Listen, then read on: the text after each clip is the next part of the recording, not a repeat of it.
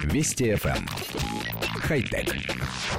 Здравствуйте, с вами Николай Гринько. Беспилотными автомобилями, вертолетами и даже самолетами уже мало кого удивишь. Однако норвежская компания Мастерли планирует в ближайшие годы запустить судоходную компанию, весь парк которой будут составлять только самоуправляемые морские корабли. Мастерли, к слову сказать, является далеко не первой норвежской компанией, которая создает самоуправляемые суда.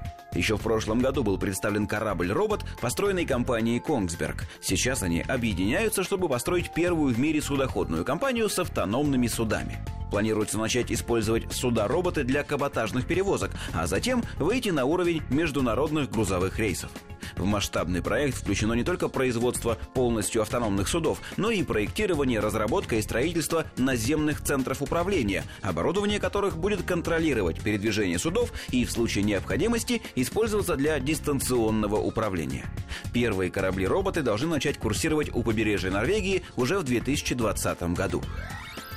Коллектив редакции нашей программы уже рассказывал о разработке беспилотного сухогруза. Было это около года назад, и тогда мы прогнозировали появление целых флотилий из кораблей, управляемых роботами.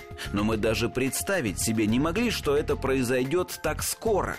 Да, флот еще не создан, но до этого момента осталось совсем немного времени, раз уж норвежцы всерьез взялись за эту идею. В логике им не откажешь. Экипаж на судне по нынешним временам всего лишь балласт.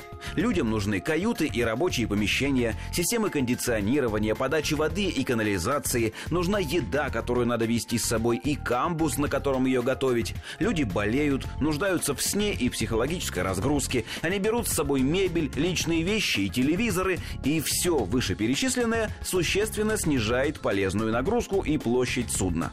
Робот же занимает минимум места, его не укачивает, ему не нужна койка и он не требует повышения зарплаты. Осталось только разобраться, как быть с пиратами, которых в свете последних событий наверняка заменят хакеры, угоняющие суда дистанционно. Само собой, системы безопасности такого не допустят. Хотя... Вести FM. Эм. Хай-тек.